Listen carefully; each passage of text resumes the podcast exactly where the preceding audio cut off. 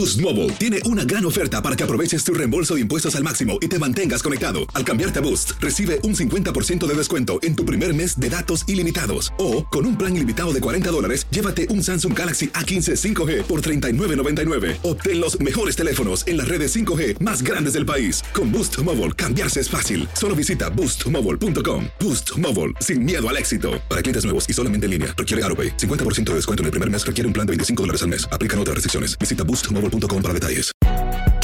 Si no sabes que el Spicy McCrispy tiene Spicy Pepper Sauce en el pan de arriba y en el pan de abajo, ¿qué sabes tú de la vida? Para, pa, pa, pa. Lucero junto a José Ron protagonizan El Gallo de Oro. Gran estreno miércoles 8 de mayo a las 9 por Univisión. Y de las mejores. Hola, soy Jorge Ramos y a continuación escucharás el podcast del Noticiero Univisión. El programa de noticias de mayor impacto en la comunidad hispana de Estados Unidos.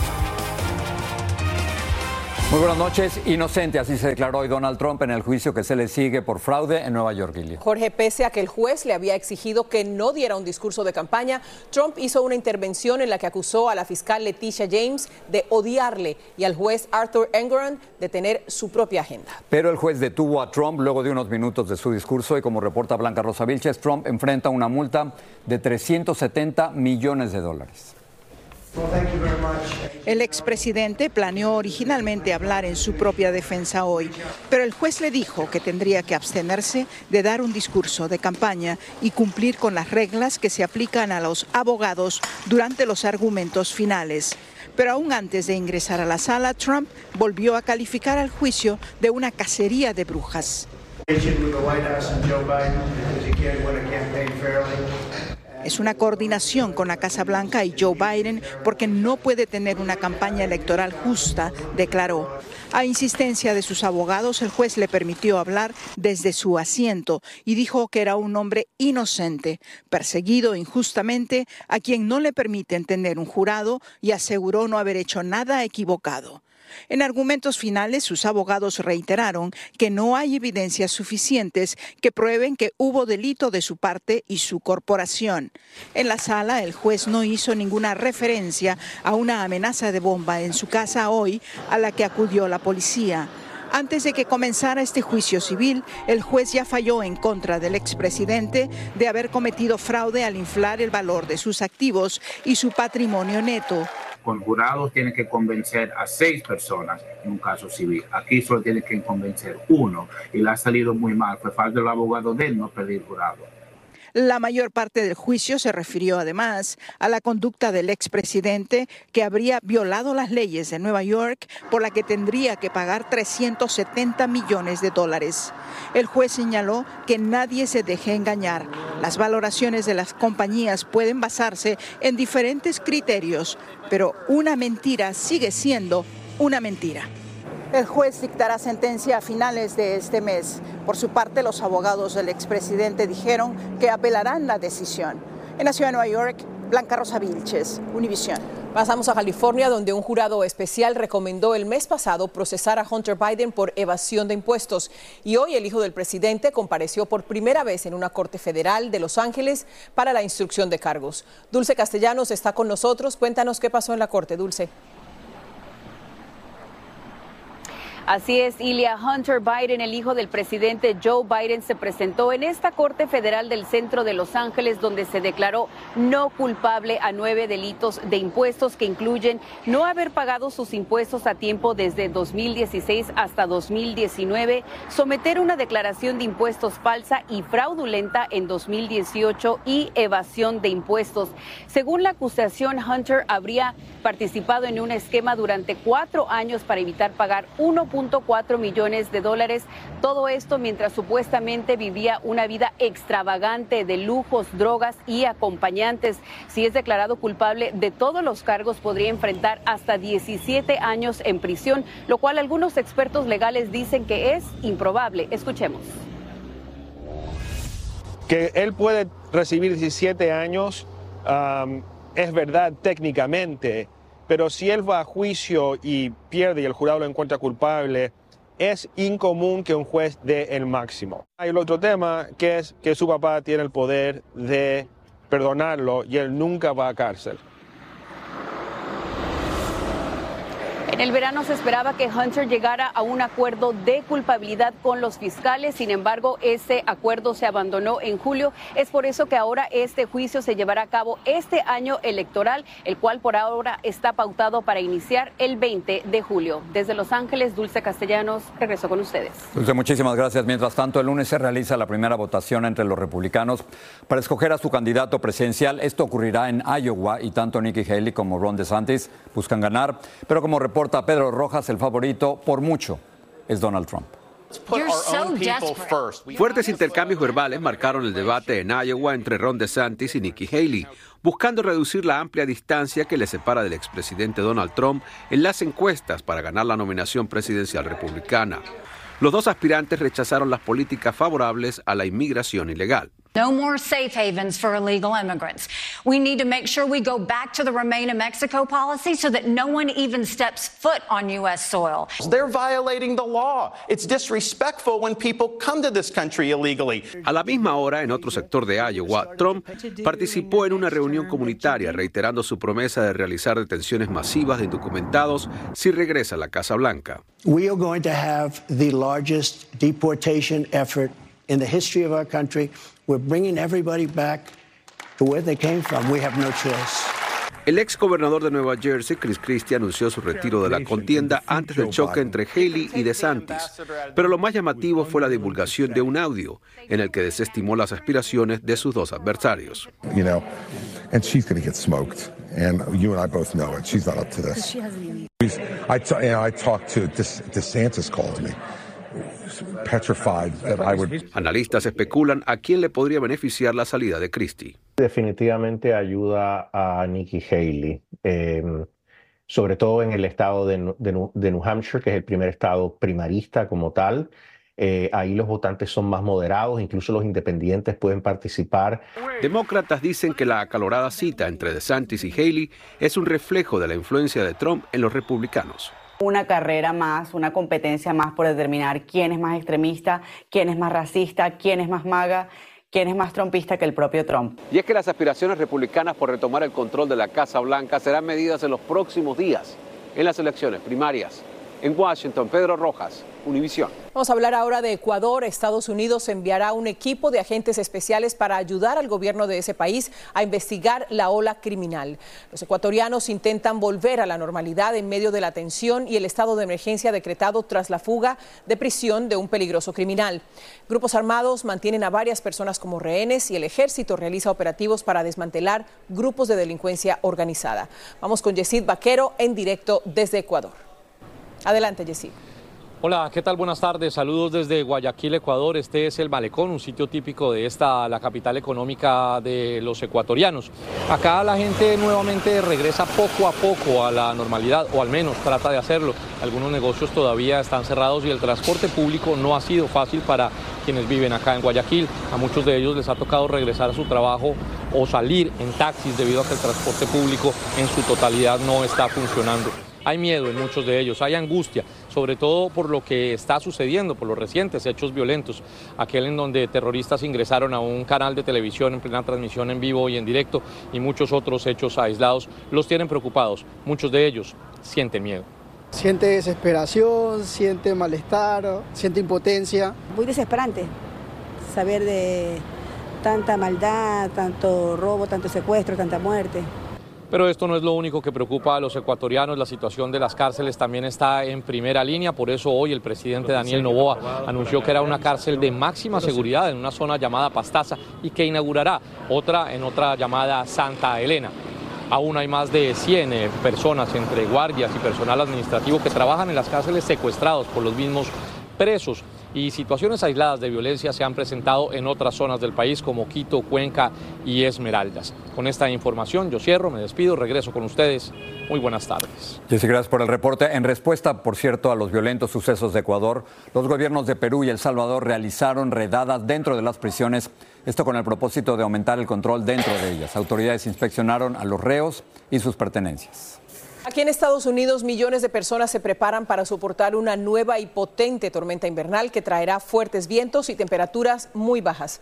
La tormenta azotará las mismas regiones del este y centro del país, a las que otra masiva tormenta afectó en días recientes. Y Chicago será una de las ciudades que más nieve verá. Ahí las temperaturas están descendiendo a niveles peligrosos, especialmente para desamparados y para muchos de los 14 mil migrantes que han llegado a la ciudad en las últimas semanas. Viviana Ávila está ahí. Esta es la zona designada en Chicago como el centro de bienvenida para migrantes que diariamente llegan desde Texas. Los albergues de la ciudad están a capacidad y hoy cientos de inmigrantes deben esperar aquí hasta que haya un cupo disponible en los refugios. Muy feo dormir ahí, pero toca. Toca ver para dónde, si nos mandan a un refugio o algo. Los migrantes están siendo acomodados en estos autobuses del sistema de transporte público de la ciudad y que sirven como centros de calentamiento. Montado en los autobuses, eh, con la calefacción. Y han pasado sus últimas noches durmiendo allí. Póngale 20 familias en uno solo, en un solo bus. Este, el frío, en el piso, a veces nos toca dormir sentados porque, porque no hay espacio para acostarnos. Esta familia asegura que lleva dos días medio durmiendo.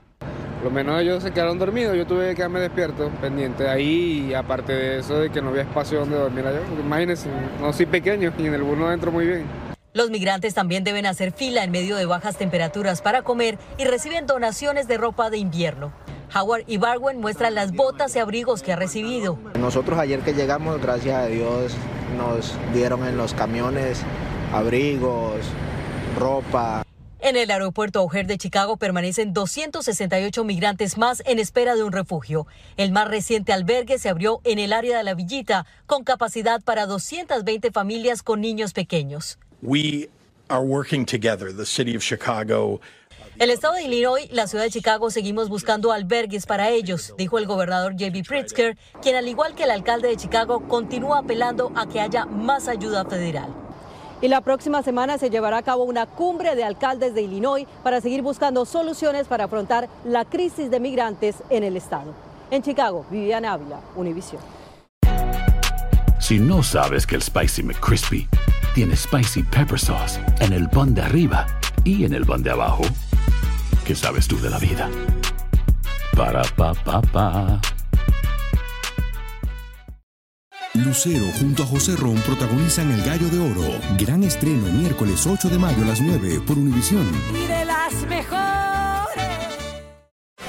Gracias por seguir con nosotros en el podcast del Noticiero Univisión. En la frontera, agentes estatales de Texas tomaron total control de un parque de Eagle Pass junto al Río Grande a pesar de la oposición de funcionarios de esa ciudad. El alcalde de Eagle Pass dice que el Departamento de Seguridad Pública del Estado recibió órdenes del gobernador Greg Abbott y señala que el motivo era evitar el cruce irregular de migrantes. La operación Esperanza Renovada contra el tráfico humano condujo a más de 120 arrestos en un condado de la Florida. Entre los detenidos están un joven ex maestro de escuela primaria, una enfermera, un entrenador deportivo y un empleado de una organización espiritual. Vilma Tarazona nos habla de los resultados de este operativo. Estas imágenes muestran el arresto de al menos 120 personas que fueron sorprendidas buscando tener relaciones sexuales con menores de edad en el condado de Hillsborough, en la Florida. These criminals knowingly sought to engage in sexual acts. Estos criminales pensaron que tendrían actos sexuales con menores. Esta imagen grabada secretamente por los alguaciles captó a una agente encubierta que se hizo pasar por menor de edad y se encontró en un cuarto de un motel con un hombre que estuvo dispuesto a pagarle para tener relaciones sexuales. Esta otra imagen muestra a otro hombre que llegó al cuarto del motel para tener relaciones con la que pensó sería una menor. Dentro de las decenas de arrestados está este ex profesor de ciencias de una escuela elemental, James Villacorteza, así como un entrenador de básquetbol, un enfermero y un consejero de un campamento de verano de una escuela episcopal, entre otros. Llegan armados. César Paz, exagente del FBI, que trabajó en la unidad de tráfico humano, dice que desafortunadamente muchos se aprovechan de su puesto para atraer a los menores. Las personas que están involucradas en este tipo de actividad criminal son personas, sí, son personas que, de confianza, que pueden ser hasta familiares de la víctima. El alguacil dijo que lo que más les llamó la atención es que ahora muchos de los que acuden a los encuentros sexuales con menores de edad llegan armados. De modo que el arma de fuego sirve de protección, de intimidación o una manera para poder deshacerse de, de una víctima una vez que hayan consumado estos eh, actos criminales. Bueno, el alguacil del condado de Hillsborough dijo que en esta operación encubierta que duró tres meses, también lograron rescatar a 28 menores que estaban siendo utilizados para tráfico sexual. Los arrestados enfrentan varios años de cárcel. Jorge. Muchísimas gracias por el reporte. Malas noticias para la economía. Los precios de los productos en los Estados Unidos aumentaron de nuevo en diciembre. La inflación subió el mes pasado y cerró el 2023 con 3.4%. El alza se debió principalmente a que siguieron aumentando los precios de la energía y de la vivienda. El programa Obamacare alcanzó una cifra récord de inscripciones este 2024. Los centros de servicios de Medicare y Medicaid dicen que para este año se inscribieron más de 20 millones de personas. Esto es aproximadamente 4 millones más que en el 2023. Aún tiene hasta el 16 de enero si quiere inscribirse en este programa. Miren nada más esta jirafa. Vamos a ir a México para hablar de un caso de maltrato animal en Chihuahua que está causando indignación. Es el caso de Benito, esta joven jirafa de tres años que como ven mide más de 12 pies de altura y que el año pasado llegó a vivir a Ciudad Juárez. Ahora bien, las denuncias por la falta de espacio adecuado para soportar el clima extremo hizo que las autoridades le encontraran un nuevo hogar, pero ahora han decidido mantenerla donde está. De esto nos habla Jessica Cermeño. Desde que Benito llegó al Parque Central de Ciudad Juárez, en la frontera con Texas en mayo pasado, ha tenido que soportar calores extremos debajo de un techo que apenas le cubre la cabeza. Estamos a menos un grado. Y sin ningún cobijo, ha sufrido por temperaturas congelantes, algo terrible para una jirafa cuyo hábitat natural, la sabana, tiene una temperatura promedio de al menos 75 grados Fahrenheit. Porque llegó a un parque central que estaba pues sin ninguna adaptación para que tuviera bienestar, ¿no? Entonces los animalistas eh, nos pusimos en alerta, iniciamos el movimiento Salvemos a Benito. Lo que hizo que le encontraran otro hogar, la Reserva African Safari en Puebla, en el centro del país, el parque de conservación más grande de América Latina. Desde hace tiempo hemos estado eh, en pláticas con el gobierno del estado de Chihuahua, que nos buscó para darle a Benito un espacio acá en África. Y estamos ya listos para recibirlo. Pero el traslado está detenido por un permiso de la Procuraduría Federal de Protección al Medio Ambiente. Pedimos encarecidamente a la Profepa a través del, del gobierno federal que nos ayuden. El presidente prometió ayudar, pero la Profepa ya respondió en redes que antes de trasladarlo deben ejecutarse protocolos previos que protejan y preserven la vida y la dignidad de Benito. Si eso no pasa, él seguirá ahí. Es que ni las denuncias han hecho que las autoridades locales aceleren la construcción de una instalación con aire acondicionado y calefacción para el animal, como en otros zoológicos del mundo, algo que prometieron desde noviembre. En junio de 2022 falleció Modesto, quien vivió 21 años en las mismas condiciones que hoy vive Benito. Las autoridades aseguran que la causa de su muerte fue supuestamente un infarto. Hoy, el gobernador de Puebla aseguró que hasta se ofrecieron a pagar los gastos del traslado de Benito al African Safari con tal de que ya no sufra. No somos el único estado que se ha ofertado a, recibir a Benito, pero esperamos correr con la suerte. Definitivamente no son las condiciones adecuadas para este tipo de, de animalitos. Por eso, para este animalista, cada día que pasa puede ser mortal. Pues ahí se quedará como monumento a la infamia, ¿verdad? Para recordarnos que esto no puede volver a suceder. En México, Jessica Cermeño, Univisión. Sudáfrica acusó a Israel de genocidio ante el máximo tribunal de Naciones Unidas, afirmando que sus ataques en Gaza provocan la destrucción de la población palestina. Agrega que los comentarios de los dirigentes israelíes denotan su intención genocida. Según cifras palestinas, el conflicto ha causado 23.000 muertos en Gaza y 1.400 en Israel. Eh, los datos dejan a la comida mexicana muy bien posicionada entre los estadounidenses. El Centro de Investigaciones Pew encontró que el 11% de los restaurantes del país ofrecen las delicias gastronómicas, por supuesto, de México. Bueno, solamente en California, Jorge, el 22% de los restaurantes son mexicanos, mientras que en Texas abarcan el 17%. Y también lo que se encontró es que a nivel nacional el 22% de los restaurantes son de comida rápida y el 8% son estos populares food trucks. Marlene Guzmán nos habla de estas delicias.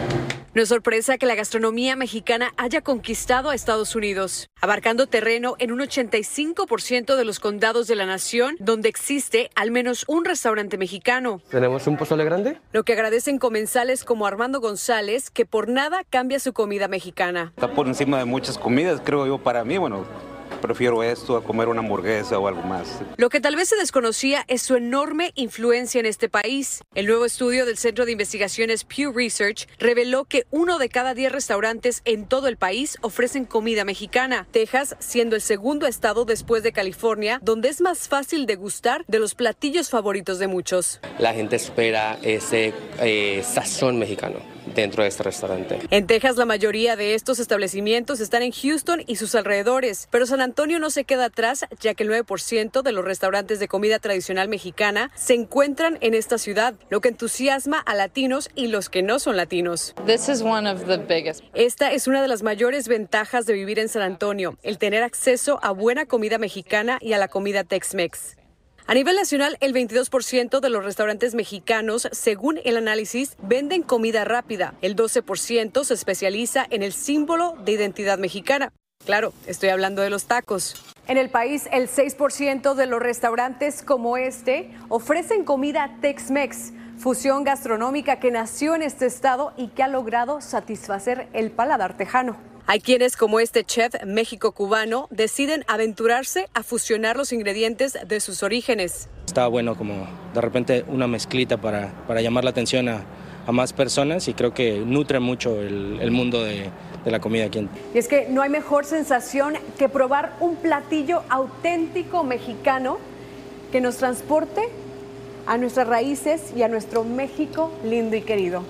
En San Antonio, Texas, Marlene Guzmán, Univisión. Llevo buscando siempre los mejores tacos al pastor en los Estados Unidos y la búsqueda continúa todavía. Me avisas cuando los Hay encuentres. buenísimos en California, en Texas, en la Florida también. Bueno, ahí te sigo cuando los Listo. encuentres.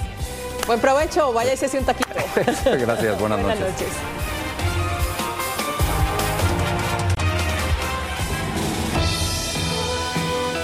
Así termina el episodio de hoy del podcast del Noticiero Univisión. Como siempre, gracias por escucharnos.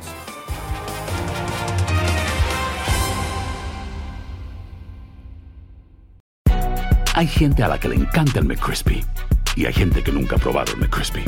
Pero todavía no conocemos a nadie que lo haya probado y no le guste. Para pa pa pa. Dicen que traigo la suerte a todo el que está a mi lado. Y esa es mi mala fortuna. Basada en el clásico de Juan Rulfo, llega Univisión, El Gallo de Oro. Supongamos que la caponera puede inclinar la suerte a quien ella quiera. ¿Estás tardando en conquistarla? Con Lucero, José Ron y Plutarco Asa. Este gallo está cambiando la vida. En una historia legendaria de amor y azar. No trates de cambiarme, no lo vas a lograr. El Gallo de Oro, gran estreno miércoles 8 de mayo a las 9 por Univisión.